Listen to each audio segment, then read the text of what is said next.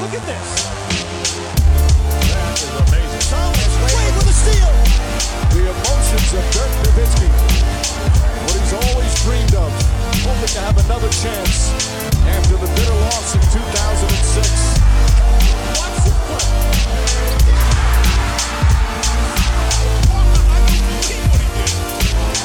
That is amazing. Hallo und willkommen zu Gutnext, dem deutschen Basketball-Podcast im Internet.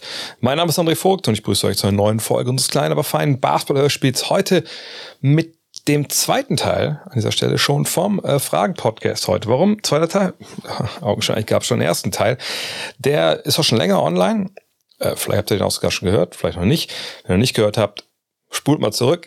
Da geht's um all die Fragen, die ihr hattet Richtung NBA, US-Basketball. Ähm, heute jetzt dann im zweiten Teil wird es bisschen um History gehen und dann noch Eurobasket natürlich. Und ich habe hier nebenbei ein kleines Fenster auf, ist leise, deswegen hört ihr das nicht, von Magenta Sport, weil da ist gerade was Unglaubliches passiert. Äh, Zum einen sehe ich gerade, wie äh, der Coach Italiener, als er wieder in die Halle durfte, wurde er rausgeschmissen, einfach mal Janis Antetokounmpo in die Arme springt. Wahnsinnig schöne Szene, aber natürlich auch ein wahnsinnig schönes Spiel.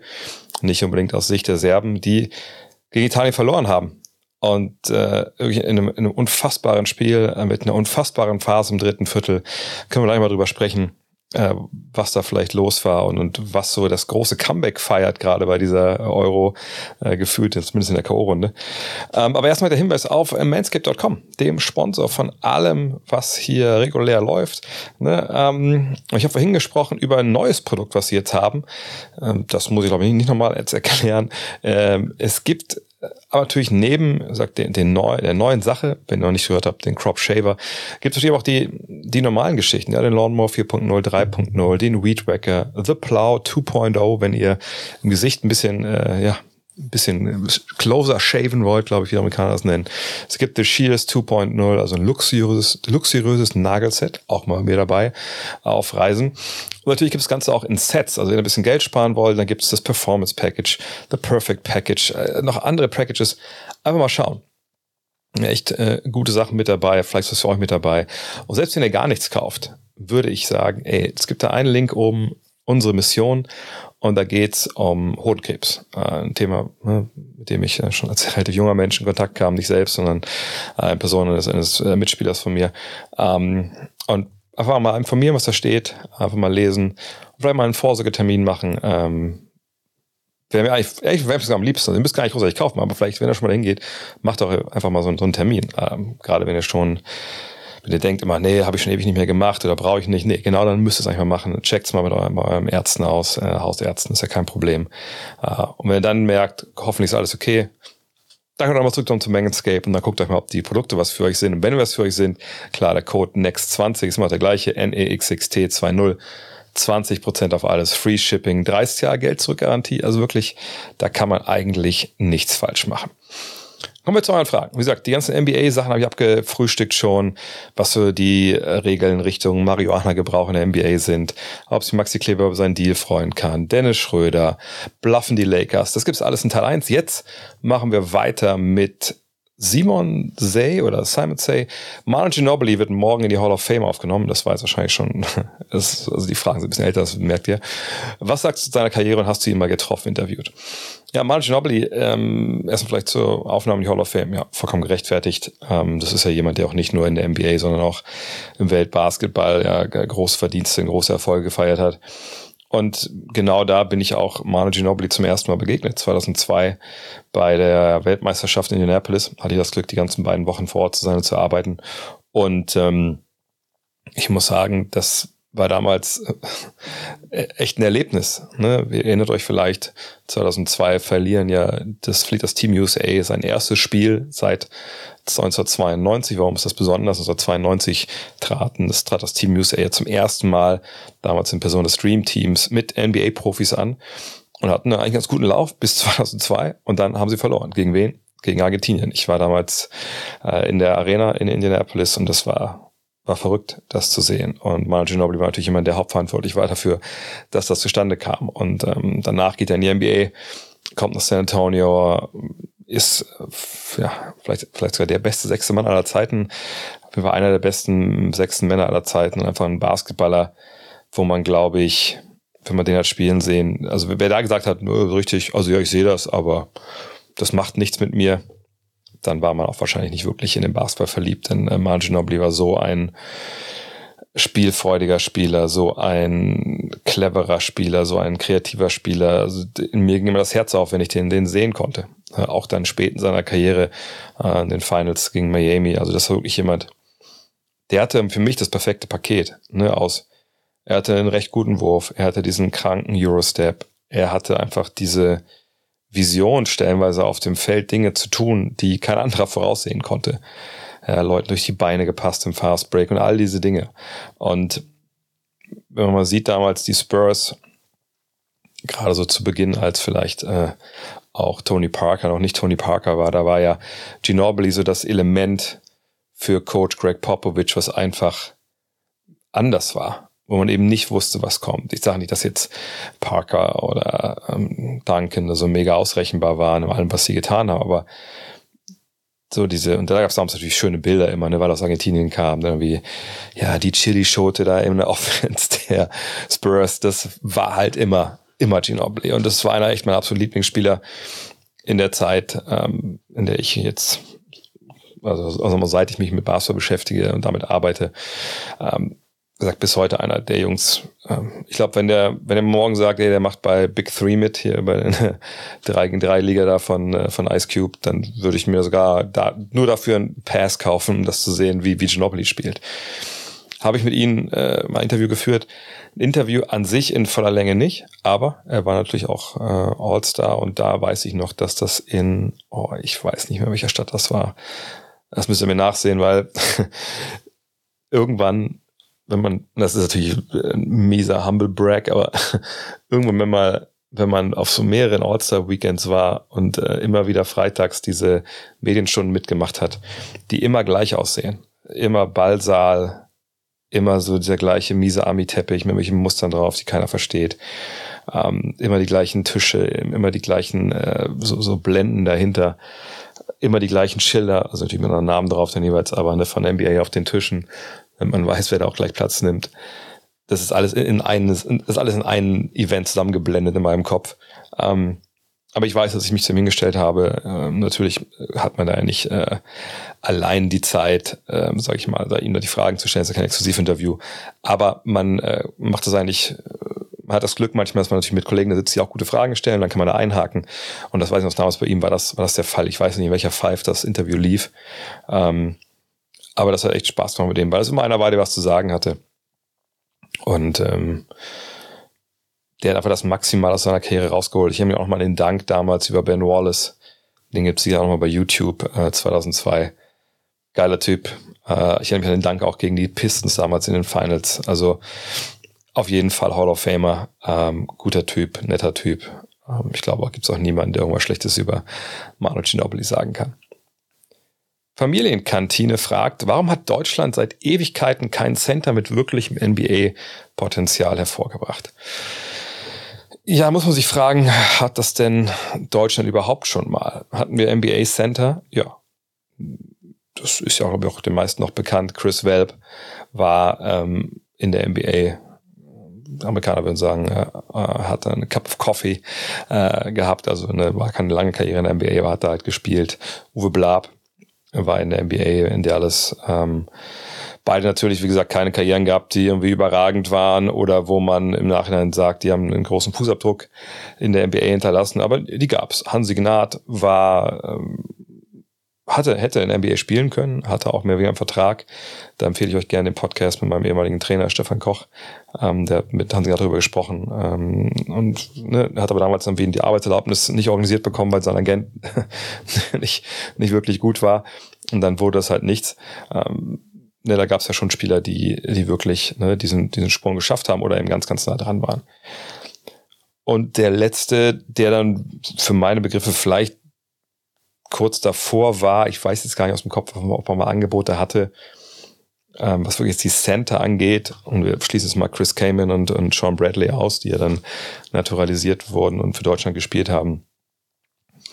Der letzte war wahrscheinlich Patrick Femerling, der dann äh, auch an der University of Washington war, ähm, ähnlich wie Detlef Schrampf und wie ähm, Chris Welp der aber dann nie den Sprung geschafft hat oder gewagt hat. Ich weiß gar nicht, ob es da mal Angebote gab oder nicht. Ähm, ich weiß, dass wir ganz, ganz früher, so Anfang der 2000er mit ihm mal ein Interview gemacht haben, mit einem alten Arbeitgeber, wo es so ein bisschen daran ging, aber ich kann mich ehrlich gesagt gar nicht erinnern, was er da gesagt hat.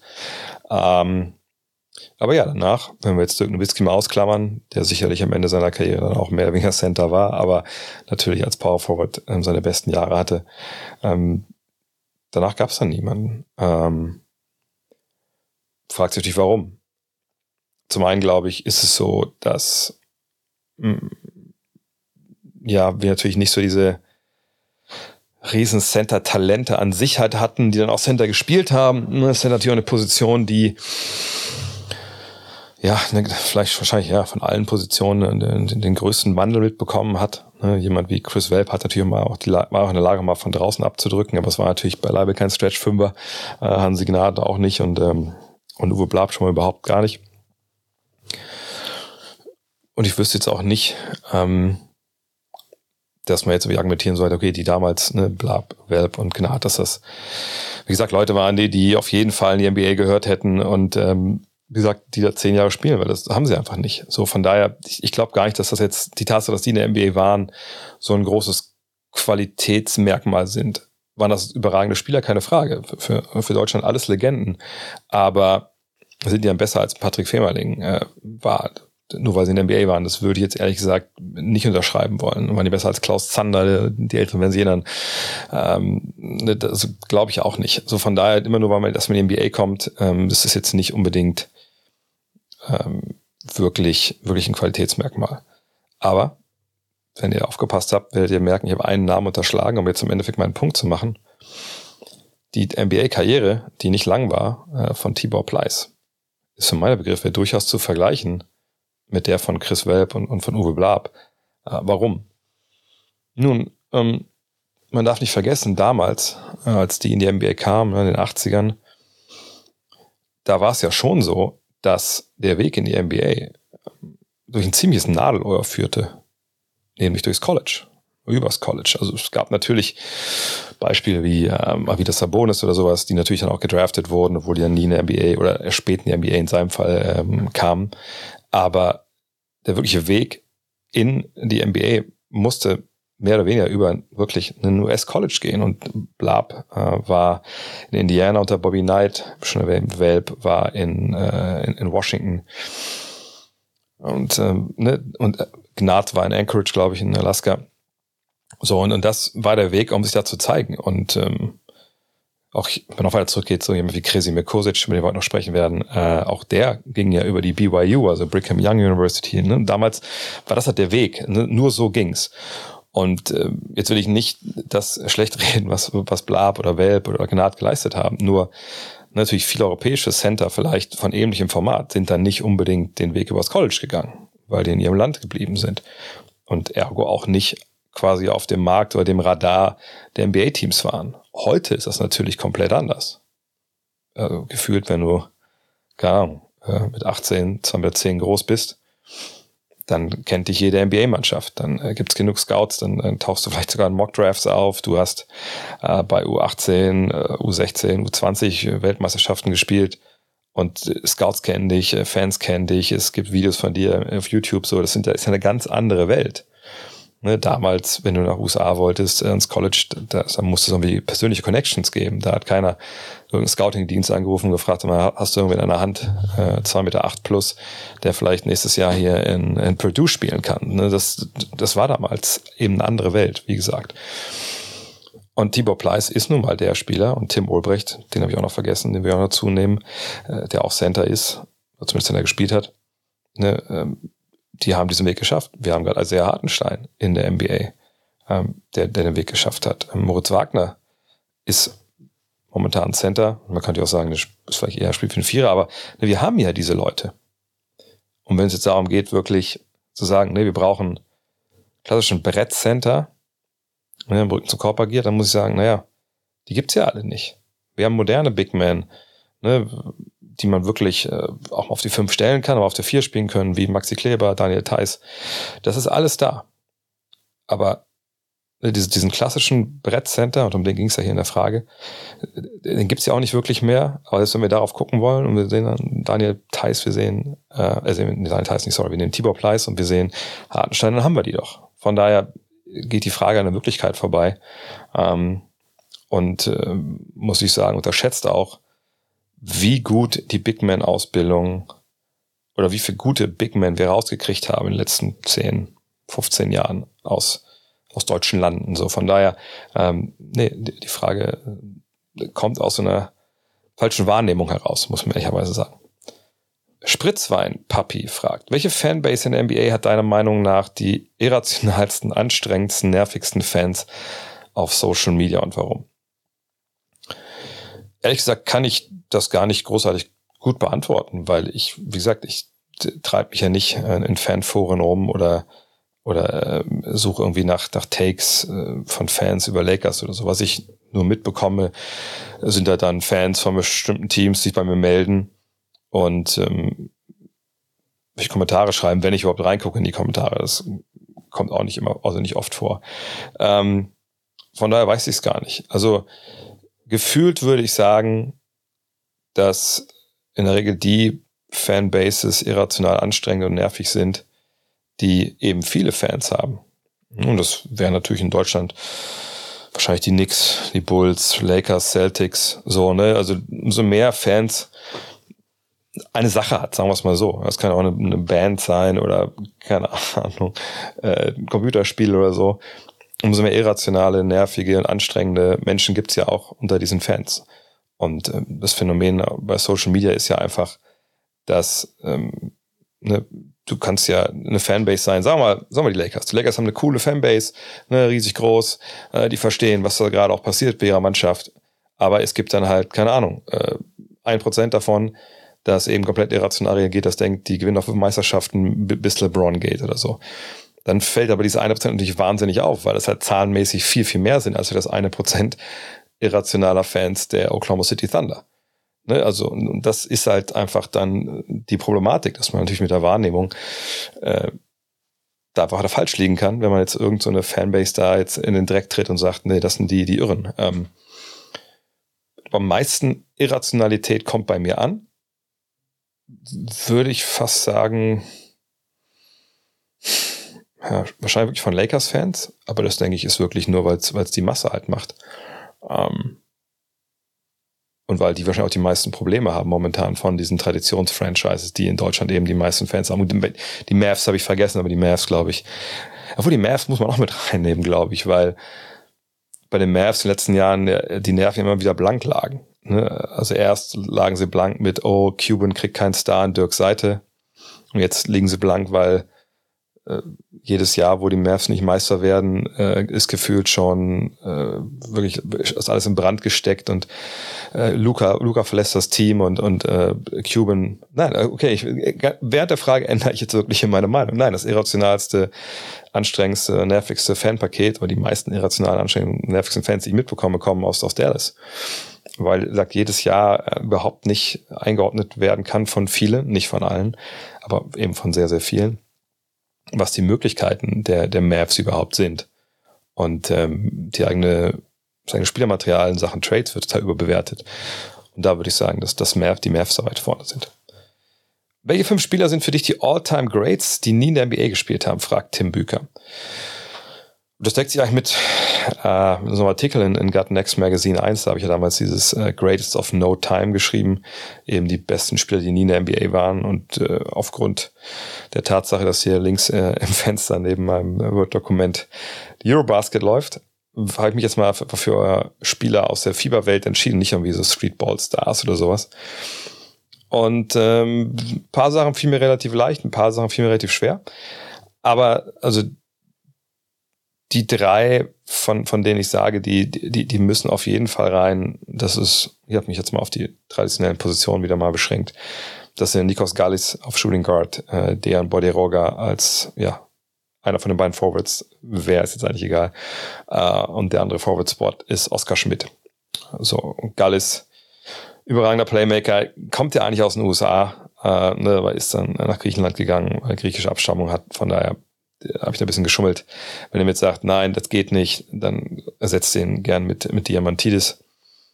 Das ist ja nochmal ein Grieche. Ist auch noch ein anderer Griecher dabei, das sage ich gleich dazu. Ähm, aber Gal ist ein wahnsinniger Scorer. Ähm, ich glaube, das Zitat von Drasen Petrovic ist, Leute sagen, äh, ich, ich, ich, ich sei der Teufel, aber äh, mein Vater, aber mein Vater ist Nikos Gal, sowieso, so ein Spruch ist das halt. Und, und Gal ist wirklich ein unfassbarer Zocker. Wird auch Gangster gerne genannt. Ne? Ähm, Bodi Roger.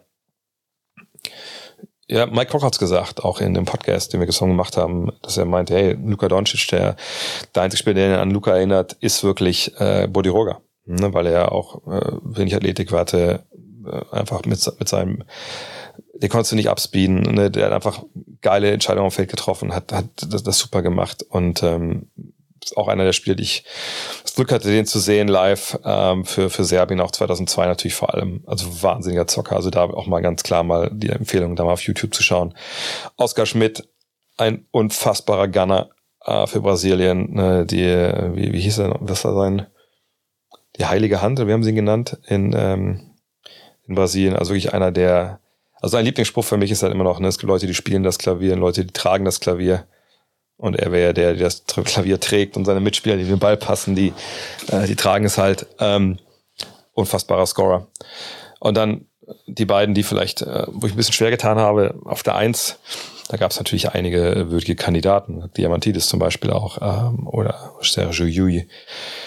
Ja, aber ich habe Theo Papalukas, weil ähm, auch der 2004 mir wie der das Pick and Roll gelaufen ist, damals noch mit Schozianitis. Äh, verrückt, also wirklich verrückt. Und äh, Papa Lukas, ein großer Point Guard, äh, diese Cleverness. Nee, das ist ganz klar äh, der, der mich am meisten gecatcht hat. Und die fünf, den habe ich wirklich nur äh, wirklich nur auf, auf, auf so Tapes, also bei YouTube so ein paar alte, grainy Dinger gesehen. Kresi Mekosic, leider viel zu früh verstorben. Ähm, große Persönlichkeit, nicht nur im Basketball, auch so in der, in der Politik, in der Diplomatie. Äh, eine hinter der moderneren Bauart, der ja, im College auch schon zeigt, was er kann. Und dann aber ne, irgendwie, ich glaube, das haben bei den Celtics im Tryout, aber das, dann ist er aber irgendwie will irgendwie auch wirklich gar nicht, will nach Kroatien, glaube ich, damals zurück. Von daher Kosic, also Papa Lukas, Gallis, Roger Schmidt, Kosic, also mit der, mit den fünf, da würde ich, würde ich überall antreten, glaube ich. Kommen wir zu den Fragen Richtung Eurobasket. Wenn wir schon mal jetzt links gerade Tipp auf ist zwischen Tschechien und, äh, und Griechenland. Alex fragt, was machen die NBA-Coaches bei der Eurobasket? Manche sind, glaube ich, als Assistant-Coaches bei den Teams dabei, aber was macht zum Beispiel Jason Kidd? Ich wüsste jetzt nicht, welcher äh, NBA-Coach irgendwie irgendwo Co-Trainer ist. Ähm, da fällt mir jetzt gar keiner ein. Nee, in Köln war es sehr auffällig, dass ähm, ja, Chauncey Billups war da, äh, Mike Brown war da, Jason Kidd war da, äh, vergesse jetzt gerade noch irgendjemanden, ich weiß nicht, ob Willie Green da war, aber ähm, es schien wirklich so, als ob jeder NBA-Spieler, der da war, irgendwie seinen Trainer und Besitzer am Start hatte. Und ähm, das war krass. Also ich meine, ich habe letztes Mal schon erzählt, dass ich über Schillergast gegangen bin, dann kam da als Chauncey Billups entgegen ähm, mit, mit seiner Frau. Also wirklich, wirklich, das war wirklich, das war ein NBA-Festspieler auch das in, äh, in Köln. Ähm, ich denke, die wollten einfach ein bisschen Support zeigen. Es kann gut sein, dass sie auch eingeladen wurden von der FIBA. Die saßen alle Kurzzeit. Ähm, ich, ich denke wirklich, dass die FIBA gesagt kommt doch her, ihr kriegt was weiß ich, äh, Tickets, vielleicht haben sie auch das Hotel gekriegt, keine Ahnung.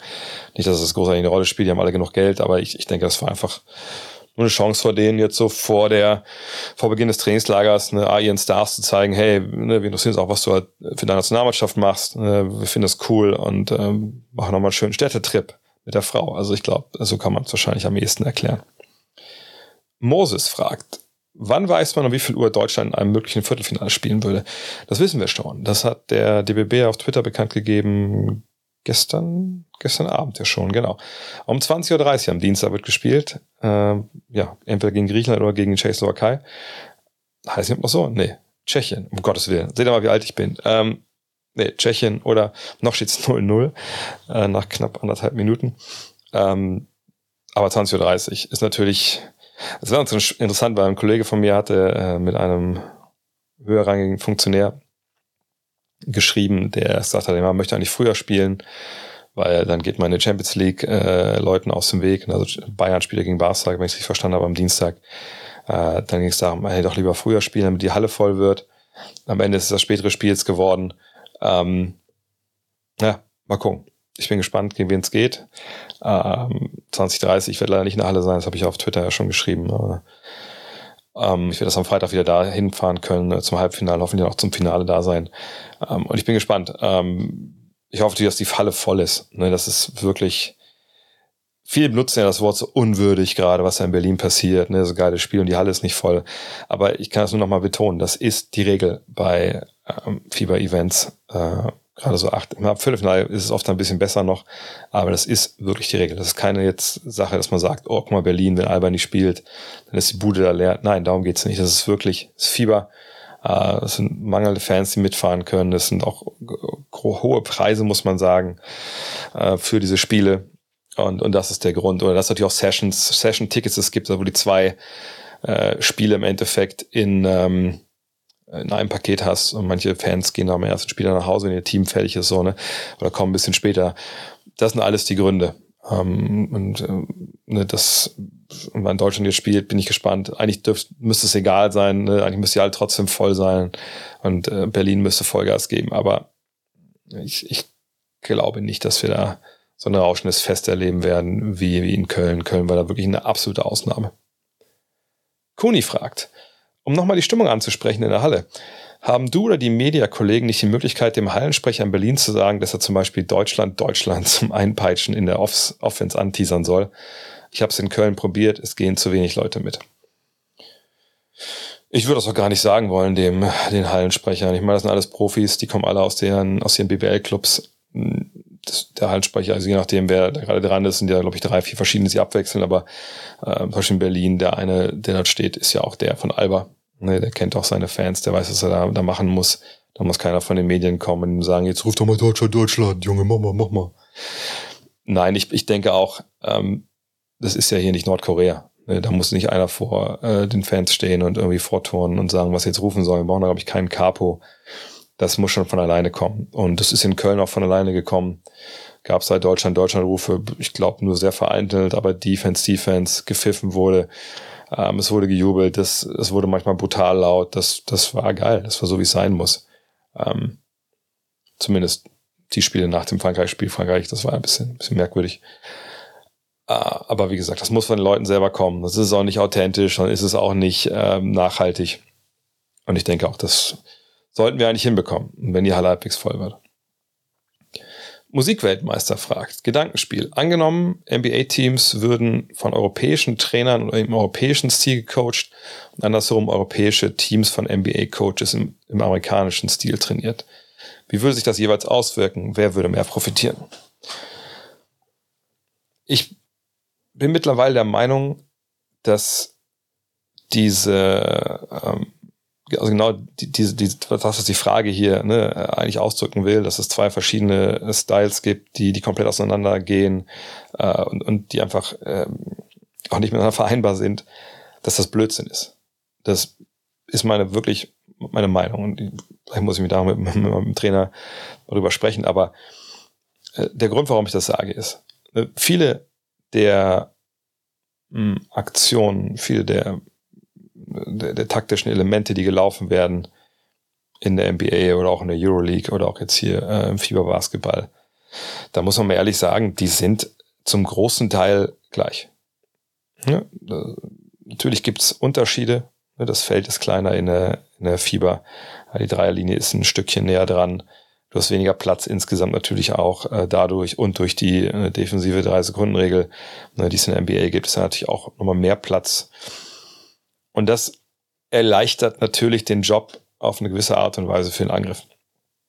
Du musst vielleicht nicht ein Pick and Roll ins nächste äh, rein, um irgendwie Platz zu bekommen, dass die Spieler in den USA, die eben, ja, das ist auch so ein Irrglaube, ähm, die eigentlich in 80, 90 Prozent der Fälle geskillter sind, also bessere Skills haben als die äh, Jungs in der Euroleague, bleiben wir bei dem Vergleich von den beiden Ligen und du brauchst nicht so viel Platz für die, damit die halt einen guten Wurf bekommen. So. Und deshalb musst du auch nicht da irgendwelche Kaskaden von, von Actions laufen, um irgendwen dann einen freien Wurf hinzukriegen, weil du einfach sagst, diesen Platz, die brauchen nicht so viel Platz und der Platz ist halt viel stärker da als, ähm, als in der, in der Fieberwelt. So. Das ist eine Sache. Auf der anderen Sache ist es halt, ist es so, dass, ähm, wir haben es auch jetzt gesehen, in, in diesem, diesem Achtelfinale, ähm, ne, Teams spielen Zonen. Das ist halt nochmal so ein, natürlich ein europäischer Spielzug, sage ich mal, europäische Idee. Äh, und dann muss natürlich vielleicht anders angreifen, wo wir in der NBA ja zuletzt auch relativ viel Zone, also zumindest vielleicht so früher gesehen haben. Ähm, aber wie gesagt, die Prinzipien sind eigentlich gleich. So. Ähm, ist auch nicht so, dass in Europa, das sagen ja auch mal gerne viele, also wie, äh, das wird so gespielt, ne, das vier Pässe von jedem Wurf, also dieses, das gibt's einfach nicht mehr. Gibt's Teams, die, die versuchen, ne, darüber anzugreifen? Ja. Aber was passiert denn in Partien, die knapp sind am Ende? Das haben wir, glaube ich, jetzt auch, auch jedes Mal gesehen. Dann reden wir davon, von, davon, dass der Ball in die Hand vom besten Spieler muss und dass der dann, äh, wenn es geht, in irgendein cooles Mismatch kommt oder zumindest in eine gute 1 gegen 1 Situation. Und, und das ist ja auch bei beiden gleich. Deshalb bin ich mir relativ sicher, wenn wir jetzt, keine Ahnung, Svetislav Pesic in die NBA beamen würden und äh, die würden das tun, was er von ihnen will, und wir würden Jason Kidd jetzt äh, Coach von den, von den Tschechen äh, machen und der würde denen das einimpfen, was er möchte. Ich bin mir relativ sicher, dass wir am Ende ungefähr beim gleichen rauskommen. Und dass die Unterschiede, die man dann sieht, eigentlich eher darin begründet sind, dass der eine Trainer ne, auf die und die Art Plays steht und, und die und die Schwerpunkte setzt und der andere setzt andere Schwerpunkte. Aber das Spiel, was man dann coacht, ne, und ich meine jetzt nicht das erste Spiel, was die Trainer coachen, sondern ne, wenn man überlegt, dass es über eine gewisse Zeit, die sich da ne, reinfuchsen, ihr Personal kennenlernen, den, den anderen Basketball kennenlernen, dann glaube ich, kommen die, diese Coaches aus verschiedenen äh, Regionen am Endeffekt wahrscheinlich zu den gleichen Lösungen. Da bin ich überzeugt von. Ähm, von daher würde sich nach einer gewissen Zeit wahrscheinlich gar nichts ändern, wenn ich ehrlich bin. Einzige, was geht, natürlich sein kann, dass wenn du irgendeine Trainer-Koryphäe hast, ich sag mal wie Aito oder so, der einfach ganz klar für, für ein eigenes System steht, dass du da natürlich die Handschrift vielleicht mehr erkennst oder so. Okay, geschenkt. Aber das gilt ja genauso für die andere Seite. Wenn ein bisschen Mike Dean Tony nach Europa kommt oder ähm, jemand wie, wie Phil Jackson damals mit seinem Stab, mit der Triangle Offense, der will die sicherlich auch in Europa laufen. Von daher, ne, das ist einfach nicht mehr so, dass dann die, diese, diese beiden Systeme sich irgendwie so krass gegenüberstehen. Alexander Scherf hat ein Foto eingeschickt, das muss ich dazu sagen. Auf dem Foto sind zu sehen äh, Luka Doncic, Bogdan Bogdanovic, äh, Bojan Bogdanovic, das macht es doppelt schwer, Nikola Vucevic und der Kollege äh, Nikola Jokic. Und er schreibt, beiliegendes Gedankenspiel. Wären diese Jungs Favorit gegen die USA in Bestbesetzung oder nur Favorit für technische Fouls und Diskussionen? Und das über dem Foto steht natürlich Jugoslawier. So. Ähm, immer von weg, ich glaube nicht, dass das dass die fünf Jugoslawen wären, die ich, oder die fünf äh, ja, äh, Menschen, die ich äh, nehmen würde aus ne, Ländern, die früher mal zu Jugoslawien gehört hätten, äh, um die in die erst fünf zu stecken. Ähm, ich weiß nicht, ob mit den beiden Big Men da agieren würde zum Beispiel, aber da, klar, fehlt es vielleicht zum Max, vielleicht vielleicht so ein Power Forward oder so. Aber geschenkt. Ähm, es kommen ja noch ein paar andere Leute dazu, jemand wie Yusuf Nukic zum Beispiel, ähm, der wird natürlich auch noch da genannt. Äh, Canan Musa haben wir jetzt gesehen. Äh, ist auf jeden Fall auch ein NBA-Spieler, sicher auch bald in NBA wieder landen wird. Und natürlich wäre das eine grandiose Truppe, wenn du äh, die ehemaligen Balkanstaaten nimmst und nimmst einfach die besten Spieler raus und lässt die ja zusammen spielen. Ähm, Micic zum Beispiel. Vielleicht tut man sogar in diese fünf Micic noch in die erste fünf und äh, nimmt dann halt Vucevic raus vielleicht.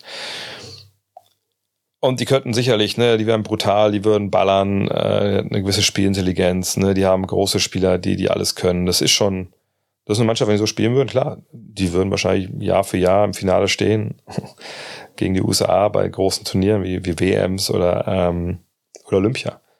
Aber die Sache, die natürlich immer gesagt werden muss, und das ist ja auch eine Geschichte, die Team USA immer erstmal wieder lernen muss, dann jedes Mal ist eben, wie kriegst du diese Rollenverteilung hin? wenn du nur Stars hast, es kann nicht jeder ein Star sein in so einer Mannschaft. Das ist kein All-Star-Game, wo man rauf und runter dribbelt und sagt, jetzt wirf du mal, dann wirf ich mal, dann wirf du mal wieder. Das ist was anderes in der Nationalmannschaft. Du musst Leute haben, die von ihrem Star, von einem hohen Star heraus absteigen und sagen, gut, dann reite ich hier mal den Rollenspieler Esel. So, ich, ich mache mal die Drecksarbeit. Sind die Jungs da für, also ist ja viel zu schade. Ne? Wenn wir mal Team USA angucken, hatten wir ja auch in den letzten Jahren vielleicht so eine Entwicklung, wo es dann nicht immer nur die, die absoluten Topstars waren, sondern auch mal so ein bisschen, ne? vielleicht Leute dann reingeholt wurden, die bis zur zweiten Reihe stehen. Und ähm, ne, das ist eben diese Frage, die man erstmal beantworten muss als Coach. Kriegt man die zusammen? Und wenn wir jetzt bei der ersten Fünfer bleiben, ich meine, klar, äh, Luca und, und Jokic wären die beiden wahrscheinlich, die dann das Spiel machen würden und die anderen drei wären halt die Schützen. Und man müsste gucken, wie man das hinbekommt. Sicherlich würde man sich irgendwie da zusammenraufen können, glaube ich, aber muss halt, muss halt sehen. Aber die große Problematik, die ich wirklich sehen will, wäre natürlich Verteidigung. Ne, Zone würde sicherlich helfen, wenn du das spielen kannst, ähm, äh, Fieberbasketball. Aber äh, also von den Herren, bleiben wir bei den Fünfen hier, ne? Doncic, Bogdanovic, Bogdanovic, Vucevic und Jokic, und einer von den beiden müsste, wenn man keine Zone spielt, sagen wir spielen Mannekung, müssten die ja äh, draußen verteidigen. Da würde ich mir schon Sorgen machen. Ähm, ne? Ich glaube, auch die Hilfe wäre manchmal ein bisschen langsam. Also wenn es ein Team USA ist, wo all die Sachen auch stimmen, die ich gerade erwähnt habe, ähm, dann würde ich trotzdem sagen, dass sie gegen die verlieren. Aber wenn man zehn Spiele macht, wäre es vielleicht 7 zu 3 für die Amerikaner, würde es dann ausgehen. Aber ich frage mich bei solchen Geschichten immer, wie das, wie das zum, vielleicht, wenn ihr, was ich vom Balkan seid, ähm, vielleicht könnt ihr mir das gerne mal, mal schreiben per Mail. Mich würde das interessieren, weil ich hatte vor ein paar Jahren mal das Phänomen, dass ähm, wir einen Begriff benutzt haben im Heft, ne, wo allgemein halt ne, Menschen zum ehemaligen Jugosla Jugoslawien mit bezeichnet werden. Also eine Kurzform, sage ich mal, von dem Wort Jugoslawe manche Leute geschrieben haben, das wäre wär ein absoluter ähm, voller Diss und Beleidigung, so bezeichnet zu werden. Und andere haben mir geschrieben gesagt, hey, das bezeichnen wir uns selber so. Das ist, ist vollkommen okay. Äh, und es macht uns stolz, dass wir ne, vom Balkan kommen, dass wir, dass wir äh, ein Teil von Jugoslawien waren. Also sehr, sehr, zwei sehr, sehr entgegengesetzte äh, Meinungen, die, die wir damals äh, bei der Five noch von mal gehört haben. Deshalb würde ich gerne mal fragen, also wenn ihr jetzt vom Balkan kommt, wenn ihr sowas seht, so, ne, also fünf Spieler aus verschiedensten Ländern unter diesem Namen Jugoslawien, äh, was macht das mit euch? Also ist das für euch mehr wie eine Beleidigung? Sagen, ey, fuck, damit wollen wir nichts zu tun haben. Das war damals Kommunismus pur und die haben uns da unterdrückt. Oder sagt ihr, ja, Mann, ey, wir kommen alle vom Balkan, ähm, ne, irgendwie sind wir alle doch Brüder und klar gab es dann den Krieg, aber er ist lange vorbei und es wäre so geil, wenn wir die alle mal zusammen Basketball spielen sehen könnten. So, ne? Das würde mich echt mal interessieren, weil ne, ich habe es ja erlebt, Anfang der 90er, diese, diese ich war in den USA, als der Krieg äh, ausgebrochen ist und natürlich dann auch 92, 93 ne, gesehen, wie mit welchem Stolz dann auch natürlich ein Team wie Kroatien angetreten ist. Also würde mich echt interessieren, wie, wie da jetzt heutzutage so die Denke ist. Lex Lakes fragt, wie beurteilst du bisher Gordon Herberts Coaching? Zum Beispiel Defense gegen Doncic, gerade am Ende der Partie. Schröder und Thiemann bei Switches wurden aufgefressen und kein Strategiewechsel. Aber auch insgesamt, die Jungs mögen ihn offenbar, aber wenig Emotionen und hier und da taktisch fragwürdig. Ich wüsste jetzt nicht, wo er taktisch fragwürdig ist, ehrlich gesagt. Ähm, was das Spiel gegen Slowenien angeht, wenn wir das am Anfang, ähm, ja, es ist halt Luka Doncic. Luka Doncic, ich weiß nicht, ob du überhaupt irgendwie ein Matchup da hinstellen kannst, was, was, was nicht aufgefressen wird. Und ähm, wenn wir uns das die Partie angucken, hat die verloren. Ich will es auch nicht sagen, hat die verloren wie Luka Doncic. Ich weiß, dass Modulo genau das Gegenteil gesagt hat, äh, als er, glaube ich, vom Magenta Sport gefragt wurde, warum sie verloren haben, hat er gesagt, ey, du guck dir mal, was Luka Doncic gemacht hat. Ja, das verstehe ich schon, aber in der Partie fand ich eher die Problematik, dass die Deutschen mit der aggressiven Verteidigung der Slowenen gerade in der ersten Halbzeit nicht klar kamen. Ne? Der, der Druck, den sie aufgebaut haben, ne, durch dieses Hedge, man sogar doppeln am, nach dem Pick and Roll, der Druck führte ja dazu, dass sie immer erstmal nachgedacht haben, der Ball gar nicht wirklich lief. Und wenn du das natürlich so spielst oder das nicht hinbekommst, dass du ne, diesen Druck ähm, konterst oder ins Leere laufen lässt, dann läuft die Defense mit dem Druck ja nie hinterher, sondern bestimmt so ein bisschen was, was du machst. Und das haben sie halt nicht hinbekommen in der ersten Halbzeit. Zeit war es besser, gar keine Frage. Es war eine knappe Partie. Man hatte auch freie Würfe, dann im vierten Viertel vor allem, hat die Dreier nicht getroffen. So, und dass Luka Doncic vorne sein Ding macht, ja, das haben wir in anderen Partien gesehen.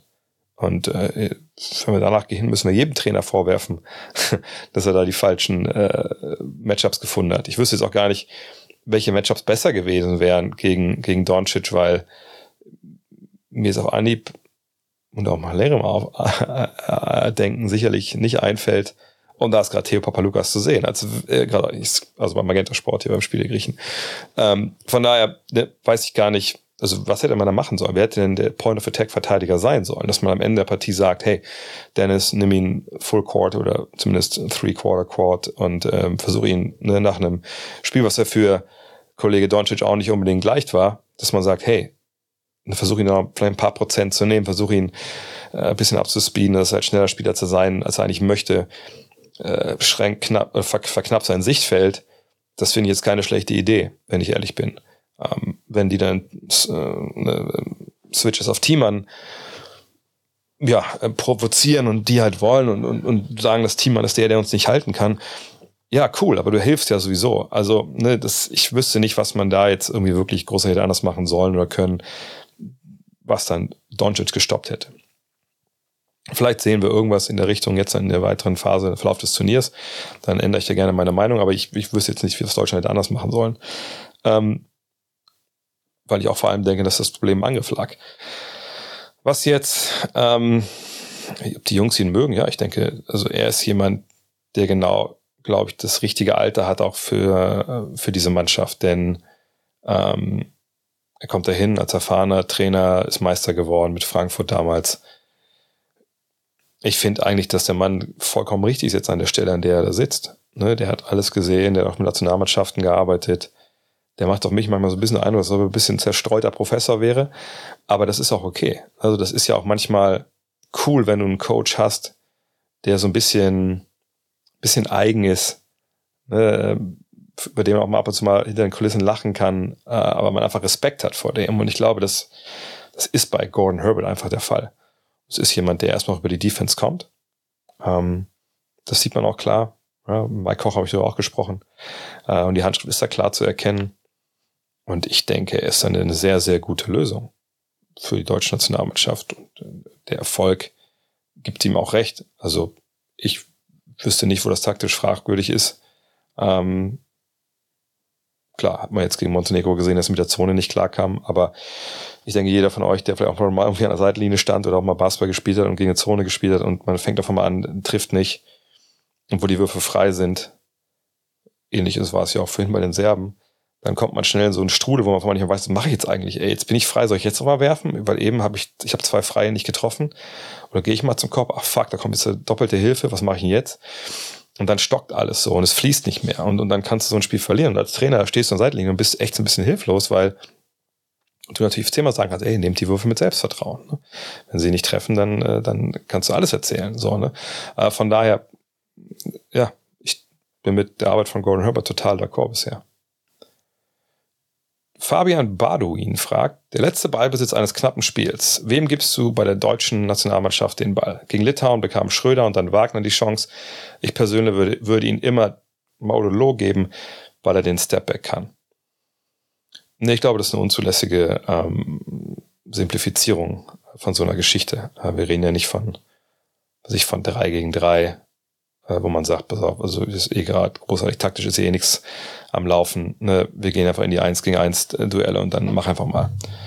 Nö, das ist vielleicht die gleiche Antwort, die ich immer gebe, ähm, wenn es um solche Fragen geht.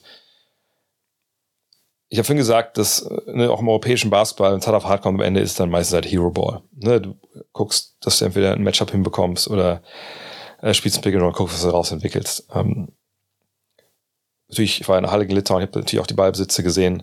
Ähm, ich glaube, Wagner passt ja einmal auch auf Thiemann, weil das das richtige Play ist und Thiemann aber, glaube ich, ja, für den war im Moment vielleicht in dem, in dem Moment ein bisschen zu groß. Ähm, Loh hat natürlich äh, das überragend gemacht, äh, Dennis dann eher weniger, Wagner auch nicht. Aber jetzt zu sagen, der eine Abschluss oder die eine Entscheidung, dem den Ball zu geben, war besser als die andere, ehrlich gesagt, nee ich würde das immer davon abhängig machen, was die Matchups sind. Und der Stepback mittlerweile, für meine Begriffe ist das der überbewertetste Wurf, den wir momentan im Basketball haben. Ne? Ähm, ich habe das schon im Fall von Luka Doncic öfter mal gesagt. So, ne? Wenn du gegen Luka spielst und er nimmt zehn Stepbacks im Spiel, herzlichen Glückwunsch, dann hast du halt defensiv einfach super viel richtig gemacht. Und äh, ne, er trifft die zwei in der NBA mit 39,8 Prozent äh, im Schnitt. Ne? Aber da hätte ich kein Problem mit, wenn der die ganze Zeit diese Stepback-Dinger nimmt. Außer er trifft alle, das ist natürlich dann blöd, aber was willst du da machen? Ne? Nee, Stepbacks sind, äh, sind gut, wenn du die zulässt. Oder wenn du nur die zulässt ähm, in der Verteidigung, einfach weil dann gibt's halt keine Fouls in der Regel, also trittst du in die Landezone. Äh, es gibt keine Assist in der Regel.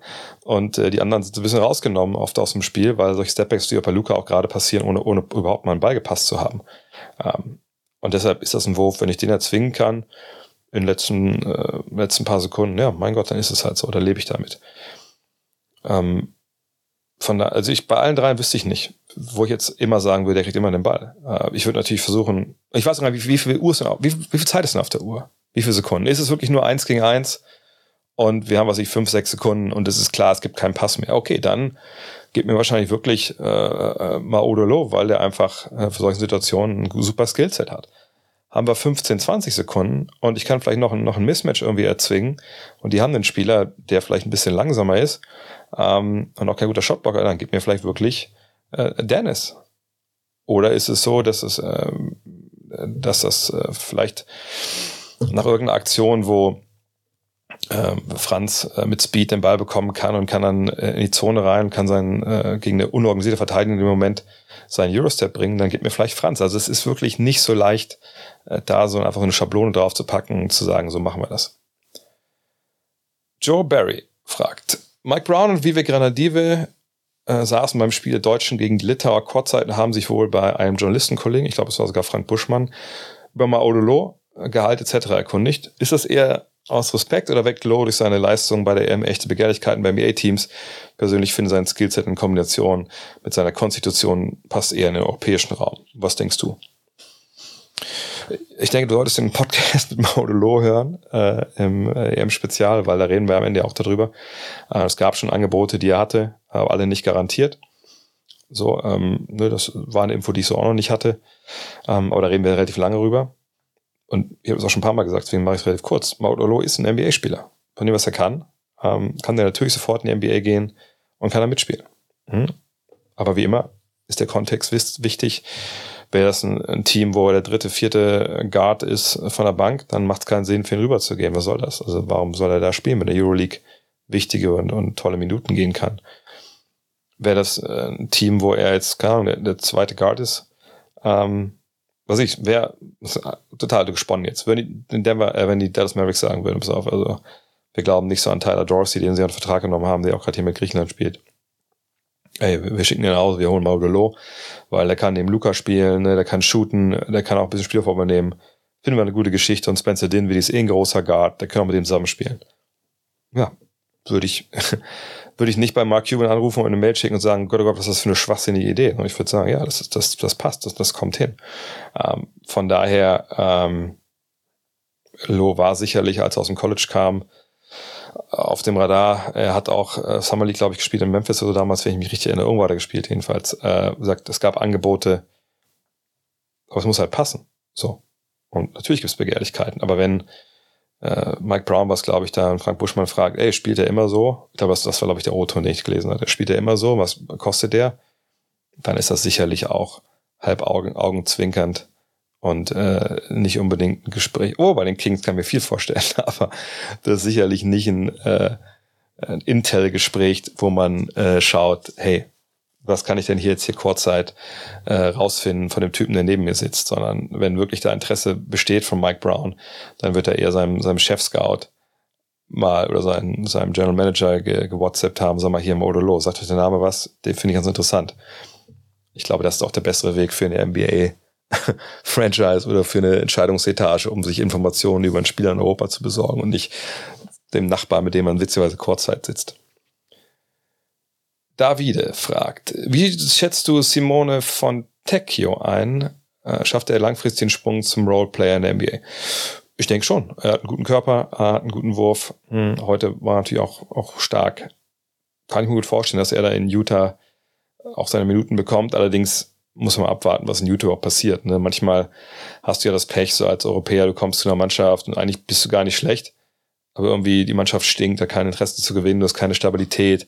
Dann glaubt der Trainer vielleicht nicht an dich, weil du komischen Akzent hast und, und dann auf einmal ist die Saison, ist, keine Ahnung, spielst du nicht, hast keinen Bock mehr, gehst zurück nach Europa und dann kriegst du keine Chance mehr. Aber von dem, was er kann, muss ich sagen, klar, kann ich mir gut vorstellen, dass, dass der in der NBA funktioniert. Seba, wie würden sich die Top-Teams der EM in der NBA schlagen? Ähm, nicht gut. Ähm, wirklich nicht gut. Also ich würde wirklich nur die Teams, den Teams überhaupt irgendwie eine Chance geben, eventuell irgendwas in Richtung Play-in-Tournament zu machen, die mit Luca, mit Janis oder mit, mit Nikola an den Start gehen. Allen anderen würde ich sagen, ja, also selbst Litauen mit zwei Big Men, äh, die NBA spielen, einem All-Star. Äh, tut mir leid, das wird nicht funktionieren. Ähm, das würden Teams sein, die eine Lottery sind, 10 bis 20 Spiele gewinnen. Ähm, so ist das. So, so nicht anders. Ähm, Euroleague-Teams, die Frage kommt ja auch immer, Euroleague-Teams sind stärker als Nationalmannschaften in der Regel. Weil sie natürlich ähm, zusammen gekauft sind. Das klingt in dem Moment, in dem Fall negativer, als es eigentlich ist, natürlich. Ähm, aber einfach ne, top zusammengestellt sind. Das ist natürlich bei manchen Nationen, da hast du natürlich ganz klare Löcher im, im Kader einfach, wenn du halt zum Beispiel keinen guten Center hast, so musst du es irgendwie ausgleichen. Italien, was heute gesehen, das ausgeglichen haben gegen, gegen Serbien. Aber selbst die Teams mit NBA, MVP-Kandidaten, ne, mit Jokic, mit Antetokounmpo, mit Doncic, da fehlt natürlich eine Menge, was man normalerweise so ausmachen würde bei Teams, die äh, NBA Playoff-Material sind. Und nochmal, ne, jetzt irgendwie die Idee, naja, die kommen dann in die NBA und die zaubern da alles vom Platz, weil die einfach ein wahnwitziges äh, Zusammenspiel haben das ist ein Denken aus einer, einer, einer ganz, ganz alten Zeit. Und ähm, das passt einfach nicht mehr in die heutige Basketballzeit. Von daher, nee, die würden alle in die Lottery kommen und würden hoffen, dass sie jemanden draften können, der besser ist als viele von den Spielern, die sie dabei haben. Science Ninja, äh Ninja fragt, warum gibt es den Streit zwischen FIBA und Euroleague und ist eine Lösung möglich? Ich möchte es ganz kurz erklären. Also die äh, FIBA hat irgendwann vor ein paar Jahren, ich glaube fünf, sechs Jahren ist jetzt her, äh, gesagt, nee, wir äh, wollen nicht die Quali für unsere Top-Turniere ähm, im Sommer spielen. Wir wollen Nationalmannschaftsfenster während der Saison, wie es die Fußballer auch machen, etc. So. Hat die Euroleague gesagt, ja, tolle Geschichte. Aber wir als Euroleague haben wir gerade angefangen, quasi unsere Teams spielen quasi zwei Saisons. Wir spielen die Domestic League, also die jeweilige Nationalliga, und wir spielen halt die Euroleague. Und wo soll denn in den eh schon relativ straffen Terminplan, wo soll da denn noch Nationalmannschaftsfenster rein und auch noch Lehrgänge oder sowas? Also hat die, die Juli gesagt, ey, das ist, ihr macht, ihr greift unser Business an. Es gab dann ja auch noch ne, diese Basketball Champions League, die angefangen hat, ne, wo die FIBA ja auch der Juli ein bisschen das Wasser abgraben wollte. Und dann haben halt beide Seiten auf Stur und auf Konfrontation geschaltet. Und seitdem, tja, haben wir dieses, dieses Dilemma. Und am Ende des Tages geht es natürlich um Geld. Es geht immer um Geld bei solchen Entscheidungen. Und ähm, ob da eine Lösung möglich ist, ich weiß es nicht. Also ich meine, Jordi Bertomeo, der ehemalige Chef der Euroleague, war ein, ich glaube, das kann man schon mit der aller Härte sagen. Also war natürlich ein erklärter äh, Fieberhasser. Äh, an der Spitze der Fieber, äh, der ehemalige Präsident ist ja gestorben äh, vor einiger Zeit. Da gab es dann auch dann den Wechsel. Aber ich weiß nicht, wie verhärtet die Fronten da sind. Da bin ich auch zu wenig drin im Thema Fieber und Euroleague. Ähm, nur man sieht's ja, also ne, in verschiedenster Hinsicht leidet wirklich der, der Basketballer drunter und man kann nur froh sein, dass sie sich irgendwann einigen und hoffen, dass sie irgendwann einigen, weil so, so kann es eigentlich, weil es kann weitergehen, so, keine Frage, aber es ist halt scheiße, weil nicht nur die Referees unterleiden, die jetzt eben FIBA-Referees, äh, oder die Euroleague-Referees dürfen nicht bei diesen FIBA-Events pfeifen. Ähm, und auf der anderen Seite ist es halt auch so, dass die Spieler unterleiden, weil Euroleague und NBA-Spieler können nicht bei den Fenstern dabei sein. Du brauchst quasi zwei oder sogar drei Nationalmannschaften. Äh, das ist, ist absolute Scheiße, muss man sagen. Und ähm, so an dem Tag, also der, der Tag, an dem sich das äh, erlöst, es kommt kein Tag zu früh. Coach B fragt, was passiert eigentlich mit dem ganzen extra für die Eurobasket angefertigten Bällen? Die Frage stellte meine Frau mir heute. Ich habe das weitergereicht an den Chef von, von Molten Deutschland, weil mit ihm habe ich früher in der zweiten Liga gespielt. Und äh, er hat mir geantwortet, ähm, er, er wüsste es gar nicht so genau. Aber ich lese das kurz vor, was er mir geschrieben hat. Also wirklich, jetzt ist von der Quelle wirklich also an euch weitergereicht. er hat mir geschrieben, da sind wir. Die Bälle, die gespielt werden. Ähm, ein paar Bälle werden verschenkt an Sponsoren, Partner etc. Das stimmt, weil er hat mir auch schon mal eingeschenkt von 2015. Äh, ich sage ja immer, da hat bestimmt Nowitzki mitgespielt. Ähm, der Rest keine Ahnung. Zumindest werden sie nicht weggeschmissen. Äh, und die Bälle, die im Verkauf sind, die bekommen dann relativ schnell bald einen Sonderpreis, das ist ja klar.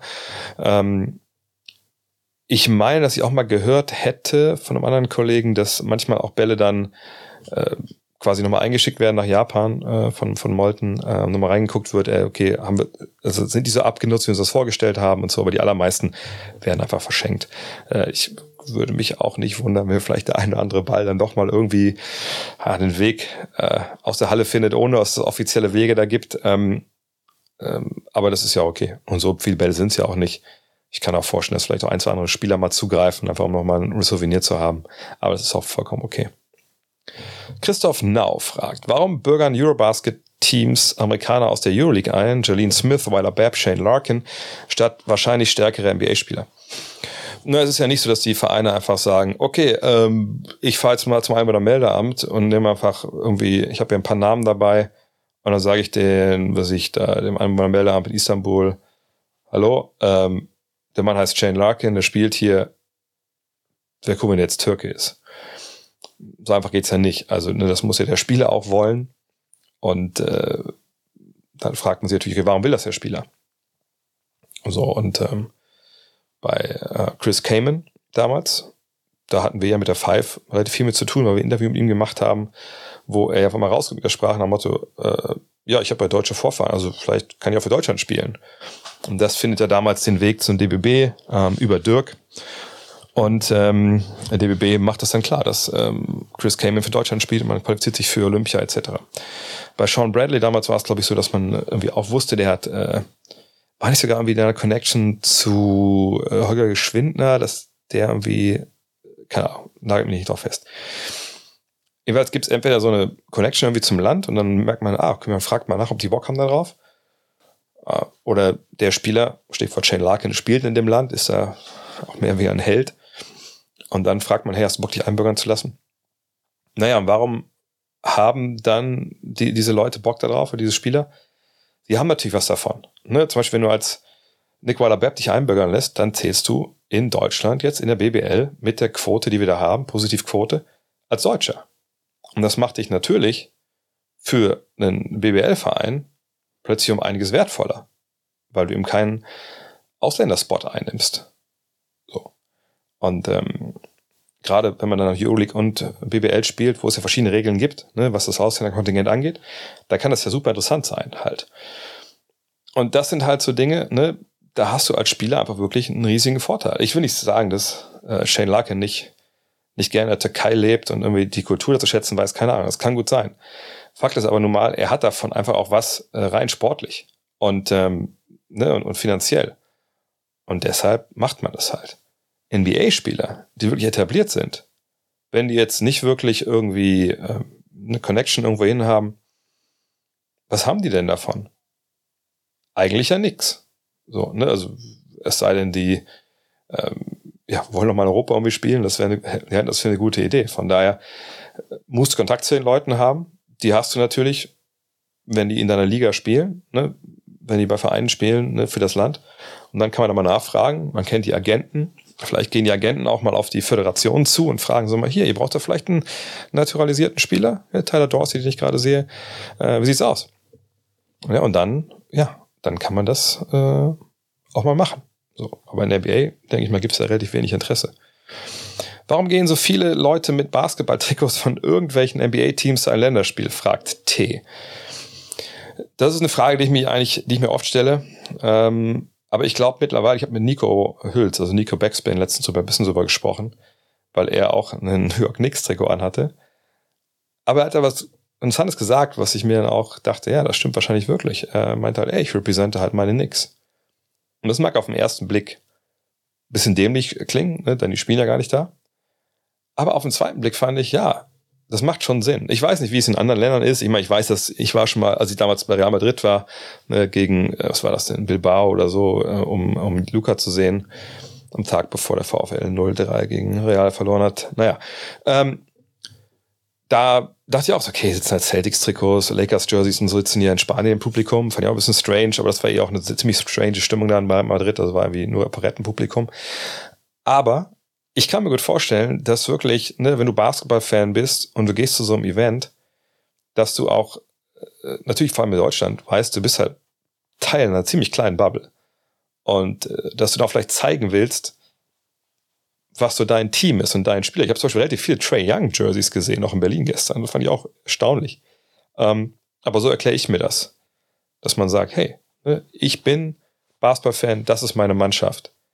Und ich bin hier beim Basketball, ich möchte das zeigen. Und das finde ich eigentlich schon wieder relativ sympathisch.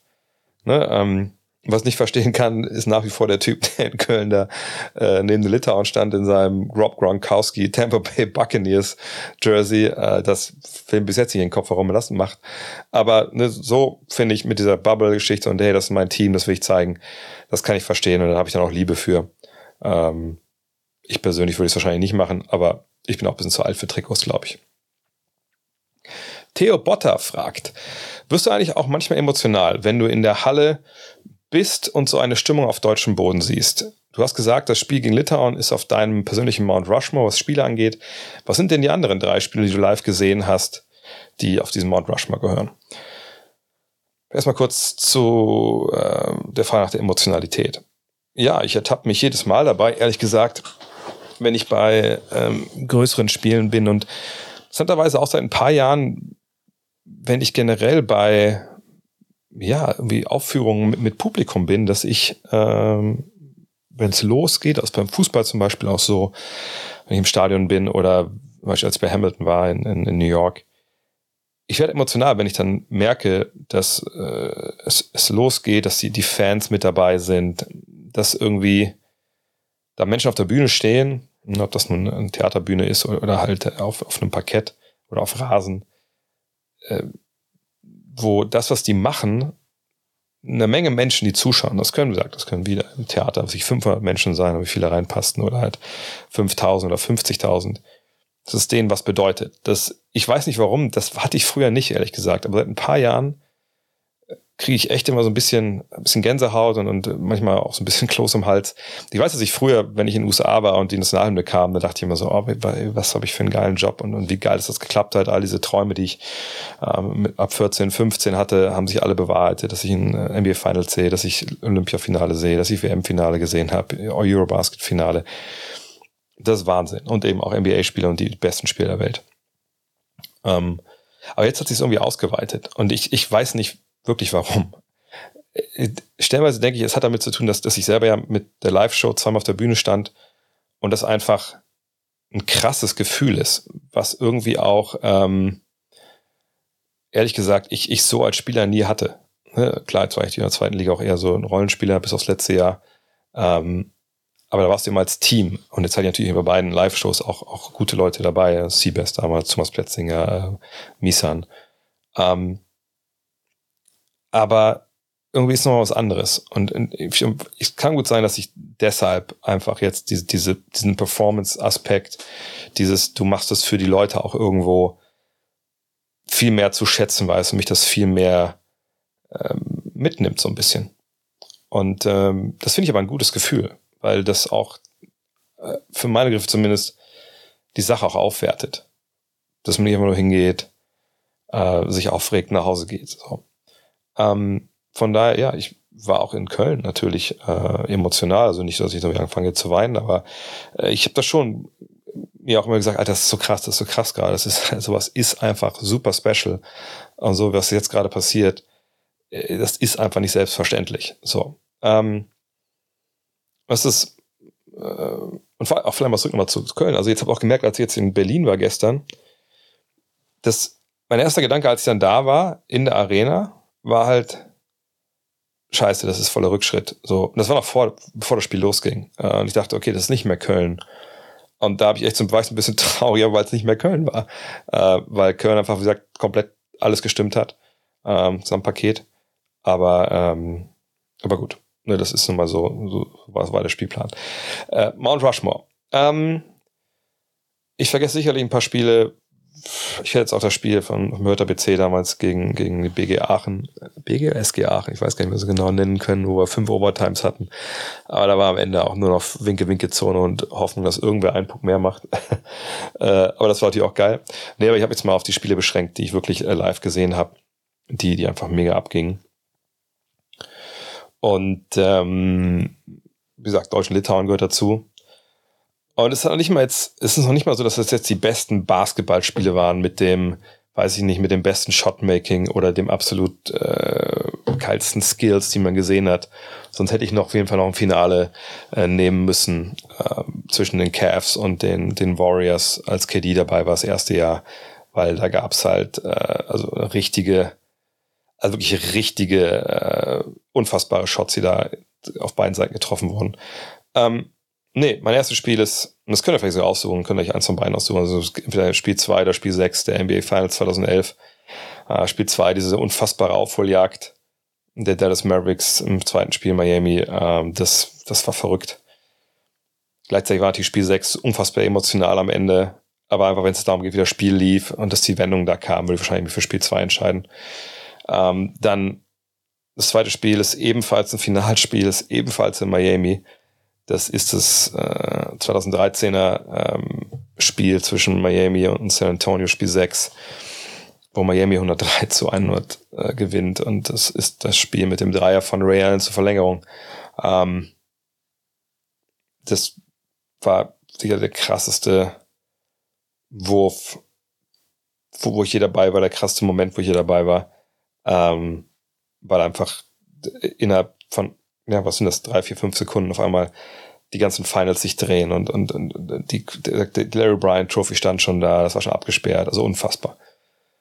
Dann das, der letzte im Bunde ist halt reguläres Saisonspiel, aber damals waren wir drüben äh, mit einem Gut Next Trip und äh, es, es war einfach wahnwitzig, dass wir da aus Dallas die zweieinhalb Stunden gefahren sind nach, ähm, nach Oklahoma City, weil die Golden State Warriors da spielen. Und dann ist es ein Verlängerungsspiel. Ich, das war 2016 auf jeden Fall auch. Ähm, ich glaube, dass äh, Steph Curry 11 oder 12 Dreier trifft und den letzten ähm, eben dann vom Logo in der Verlängerung zum Sieg. Und einfach unfassbar. Und auch nach diese Gesichter zu sehen in dem Bus, mit dem wir da hingefahren sind, von, von euch quasi. Äh, und aber zu sehen, wie alle einfach nur so ein fettes Grinsen auf ein, fettes, ungläubig, ungläubiges Grinsen im Gesicht hatten. Das war einfach, einfach mega geil. Aber ich hatte das perverse Glück, dass ich schon bei ganz vielen geilen Spielen dabei war. Nur, nur die vier fiel mir jetzt auf allererstes. Allererstes, ich könnte auch nur das Olympiafinale 2008 nennen, das ich auch unfassbar fand. Ähm, aber die vier würde ich erstmal da oben einreihen wollen. Mojo McFly fragt, was ist eigentlich mit Streetball in Deutschland passiert? Erinnere mich an volle Jedermann-Events, selbst in kleineren Städten in den 90ern, and One Mixtape Hype etc. Fehlt nur ein Sponsor, damals Adidas, oder würde es vielleicht keinen Anklang mehr finden? Oder bin ich schlicht zu alt, um es mitzukriegen? Es fehlt das Geld. Punkt. Das ist die, die einzige äh, Erklärung, die, die man da wirklich anbringen sollte. Denn in den 90ern war das natürlich ein Thema Streetball. Ich habe heute auch mit Henning Harnisch im, im Deutschlandfunk drüber gesprochen da haben sich damals alle möglichen Firmen darauf gesetzt. Nicht nur Adidas. Adidas war einer von vielen. Adidas hat dieses Streetball-Wort ja mehr oder weniger auch erfunden. Ähm, ich kann euch mal empfehlen, mal ein Archiv zu kramen hier bei Gut Next. Da gibt's auch ein Interview mit, mit Bobito Garcia zum Thema. Ähm, und es war wirklich halt so, dass damals äh, Adidas, Reebok, die NBA selber, ähm, da spielt natürlich Telly äh, der Eins, also eine Telekom, die sind einfach draufgesprungen auf, auf dieses Thema Streetball. Erst drei gegen drei, dann auch fünf gegen fünf nachher bei der, bei der Tele 1 Challenge. Das hat, das war ein fester Bestandteil des, des Basketballkalenders für viele, ne, sich im Sommer zu treffen, äh, als auch gerade das fünf gegen fünf war, mit seiner eigenen Crew zu zocken und so. Das hat extrem Spaß gemacht. Ich habe selber natürlich auch bei einigen Streetball-Turnieren mitgespielt, großen, bei kleinen. Ich weiß, in Wolfsburg gab es mal dann so ein Ding einfach hier, glaube ich, von mehr oder weniger von, was vom Sportschuh-Check damals oder war es schon Footlocker? Keine Ahnung, organisiert. Da haben wir damals hier die neuen Check Gnosis, nee, die sind die davor, die ersten, der erste Signature von Check haben wir da gewonnen. Ähm, ne, das war einfach geil. Das, das war was, das haben viele dann gerne im Sommer dann organisiert aber nochmal, es ging ums Geld. Ne? Ich weiß, dass die Streetball-Tour mal geendet ist. Das haben wir auch im Gut Next Magazine Number One, hatten wir ein Interview. Da hatten wir diese, diese große Streetball-Strecke und hatte ich ja äh, auch einen alten, alten Weggefährten äh, dazugeholt, der erklärt hat, warum damals die, die, die Challenge gestorben ist. So. Ähm, und das war ihm Geld. Ne? Die, die Sponsoren, die mussten viel Geld dafür bezahlen, konnten das nicht wirklich amortisieren.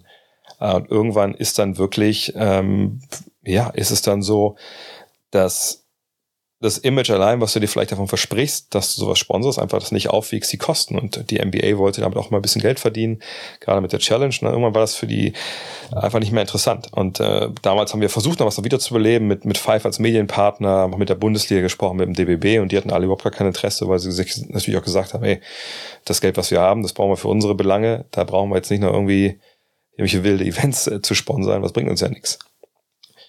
Gut, wir haben es damals anders gesehen, aber das war nachvollziehbar, dass, dass sie das so entschieden haben. Und heute fehlt einfach jemand, der sagt, wir machen das. Ne? Wir haben das Geld. Weil das ist nicht, ist nicht billig. Wenn du so eine Tour durch Deutschland jagen willst, dann musst du ja äh, den Court, ähm, die Körbe, die Tribünen, das muss ja alles mitreisen. Die, die Leute müssen mitreisen, auch nicht wenig. Du brauchst eine Menge Leute, die halt dann äh, da hinkommen und auch spielen wollen. Und äh, da lag es ja auch nicht, dass sie aufgehört hatten. Ich glaube, bei letzten bei der letzten Tour damals in Köln haben sie einen neuen Rekord aufgestellt mit Teams. 400, 500 Teams waren dabei. Also ne, von daher, ähm, du brauchst eine Firma, die an glaubt, dann kannst du es stattfinden lassen. Wenn es da keinen gibt, dann halt nicht. So, und es gibt natürlich diese 3 gegen 3 Turniere jetzt, ne, weil das auch natürlich olympisch ist und ähnliches. Ähm, aber das ist halt jetzt was, wo es ne, quasi, gibt auch kleinere Events, aber es ist nichts, was übers Land zieht. Und deshalb ist es einfach ähm, ja nicht mehr so wie früher. Punkt. Timo Rand fragt, wann kommt das NBA-Quartett? Bald. Ähm, es gab auch Probleme mit dem Provider, dem sind wir gar nicht mehr gemeldet. Also ich würde vermuten, dass vielleicht auch gar keine, also mit dem, der Druckerei, dass wir wahrscheinlich auch Probleme hatten, Lieferkettenprobleme, gehört mal rechts und links. Aber jetzt ist alles durchgezogen, jetzt geht's in Druck. Allerdings, wann es genau da ist, weiß ich es wirklich nicht. Aber das läuft jetzt seinen Gang. Sobald ich da was weiß, äh, haue ich es natürlich auch auf den äh, diversen sozialen Kanälen raus. Wenn ihr schon bestellen wollt, klar, nextmac.de dann einfach auf Vorbestellen drücken und dann findet ihr das, das äh, Quartett. Betrunner, letzte Frage. Gibt es dieses Jahr eigentlich wieder ein cooles Shirt, T-Shirt für Supporter? Ja, gibt es. Wir müssen uns da erstmal auf ein äh, ein Motiv einigen. Das war jetzt irgendwie leider ein bisschen runtergegangen ähm, mit dem Stress durch die Eurobasket dann auch nochmal. Äh, dann war der Markt krank. Ähm, dann machen wir jetzt auch schon wieder, wir machen jetzt ja das Gut Next Magazine 3 ja auch quasi neben der Euro, was auch super stressig ist. Aber ja, sobald wir da ein cooles Shirt haben, werde ich mit dem äh, Kollegen von Dürz halt äh, sprechen, was sie für Kapazitäten haben, dass wir das drucken und dann hoffentlich auch ja, bald dann an Start bringen. Ich hoffe, dass es nicht so ist wie im letzten Show, dass wir da drei Monate darauf warten müssen. Aber ja, aber erstmal muss natürlich ein, ein Banger-Motiv da, daher, das ist vollkommen klar. Ähm, da haben wir ja leider auch die Latte da auch zuletzt mit dem, äh, ne, mit dem, mit dem Sonnenuntergang, mit den Jungs, die da den Korb aufstellen, haben wir natürlich die Latte echt hochgelegt. Aber ich bin sicher, dass das Mark irgendwann einen coolen Einfall hat und dann, dann haben wir was Nices und dann werden wir auch das wieder an die Supporter raushauen. Da könnt ihr, da dafür stehe ich in meinem guten Namen. Und das war übrigens auch sehr, sehr cool, jetzt äh, auch in, in, ähm, in Berlin wieder, aber in Köln natürlich auch, äh, Supporter-Shirts zu sehen in der Arena. Und wenn ich sehe und ich bin in der Nähe, sage ich immer, hey, geiles T-Shirt. Von daher, wenn euch irgendein Glatzkopf da von der Seite so anspricht, euer Shirt, dann bin das in der Regel ich. Nicht die Polizei rufen. und das war's für heute. Letzter Hinweis noch. Wenn ihr ne, Gut Next, The Magazine äh, Abonnenten seid, und ich sage es jetzt so lange, bis, bis, bis wir die 3000 Abos voll haben. Wir brauchen alle, die bei Start Next äh, crowdfunded haben, ihr müsst das Abo für Season 2, also wenn ihr nur ein Einjahres-Abo habt, wenn ihr zwei, drei Jahres-Abo habt, könnt ihr auch noch warten. Aber äh, wenn ihr ein Einjahres-Abo habt, ihr müsst das Abo für nächste Saison abschließen. Das wird sich nicht automatisch verlängern. Ähm, ist ganz, ganz wichtig. Wenn ihr eh schon auf der Website abgeschlossen habt, ist kein Problem. Aber wir brauchen die 3000, um nächstes Jahr weitermachen zu können. Umso schneller wir es zusammen haben, umso besser. Und das war's für heute. Vielen, vielen Dank. Ich hoffe, ihr habt beide äh, Fragen Podcast genießen können. Hier beginnt gleich die zweite Halbzeit von Griechenland gegen äh, Tschechien. Tschechien führt mit vier Punkten. Von daher sehen wir direkt den nächsten Favoriten straucheln. Wir werden es äh, sehen gleich. Und dann würde ich sagen, sprechen wir uns die Tage wieder da mit dem nächsten EM-Spezial und mit dem Livestream zum Viertelfinale der deutschen Nationalmannschaft. Äh, ich werde nicht dabei sein äh, in Berlin leider. Ich kann leider nicht aus familiären Gründen, also egal ob es jetzt Tschechien wird oder, oder Griechenland, ich werde der parallel zum Stream, ich das Spiel zeigen, aber ich werde parallel den Twitch-Stream anwerfen, äh, natürlich dann wieder powered by Tissot und dann werden wir zusammen dieses Spiel gucken. Ich werde versuchen, das ein bisschen zusammen zu analysieren.